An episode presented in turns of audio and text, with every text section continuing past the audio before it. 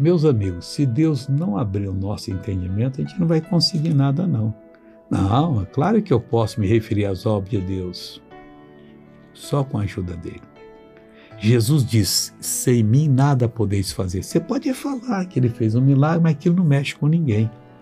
Mas quando você está em contato com Deus, Jesus está lhe usando, você fala de algo que Deus já fez no passado, a pessoa acorda.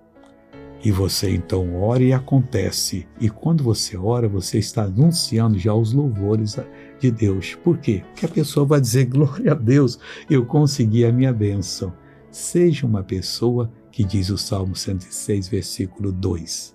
Agora eu quero orar com você. Curve a cabeça e feche os olhos. Pai, eu entro em oração em favor de todos que estão pedindo a tua graça.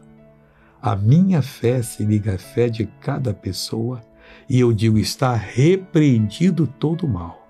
Saia e não volte mais, nunca mais, em nome de Jesus Cristo. Seja uma bênção.